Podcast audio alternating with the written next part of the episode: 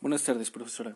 Eh, bien, en esta lectura de la melodía natural de los enunciados, eh, vimos eh, algunos aspectos que hemos detallado en clase que están relacionados a la iconicidad misma de la lengua, ¿no?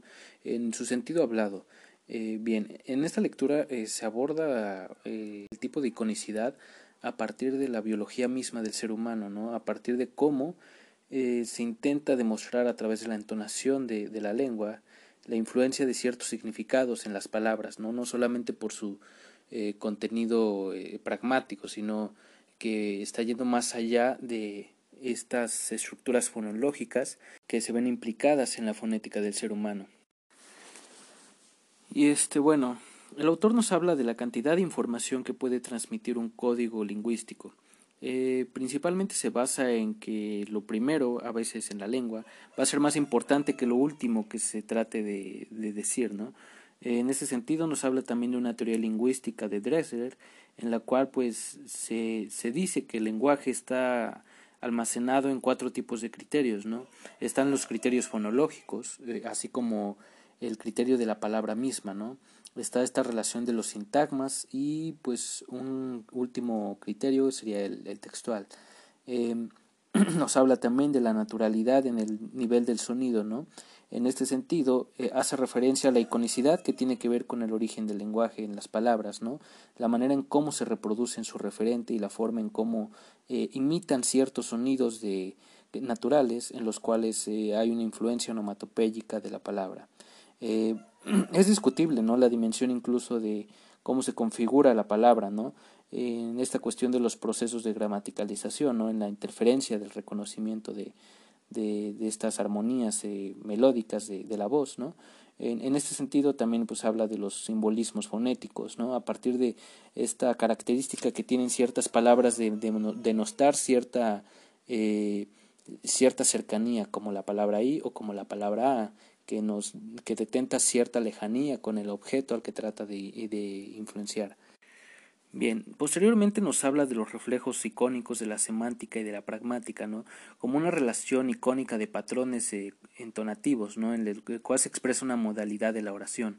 En este sentido, eh, parece que el autor incluso habla de melodía subjetiva de la entonación y de la enunciación de, de la expresión, ¿no?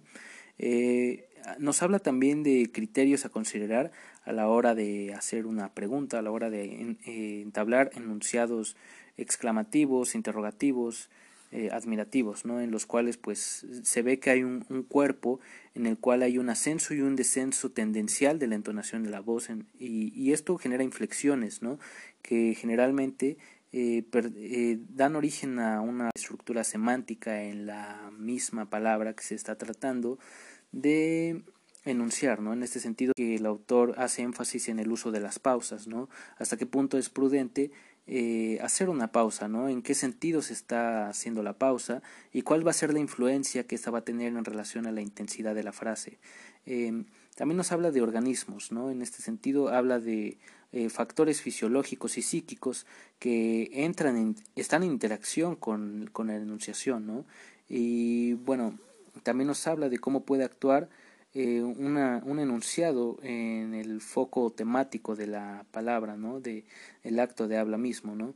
Eh, destaca determinados elementos estructurales de los enunciados, como ya lo hemos dicho, son todas estas características que van a determinar o van a reflejar la actitud del hablante en un sentido expresivo, ¿no? También en su defecto va a catalogarlo como un índice del sujeto, ¿no?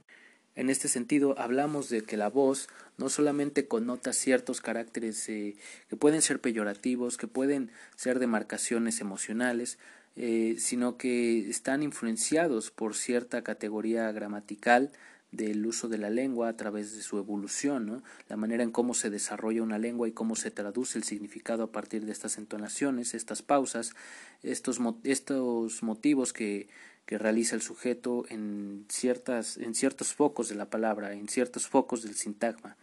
Cuando el autor comienza a, hablar sobre la importancia de los silencios y, de la entonación, el enunciado, ¿no? el énfasis, eh, ¿qué variación habría en la cuestión de los idiomas?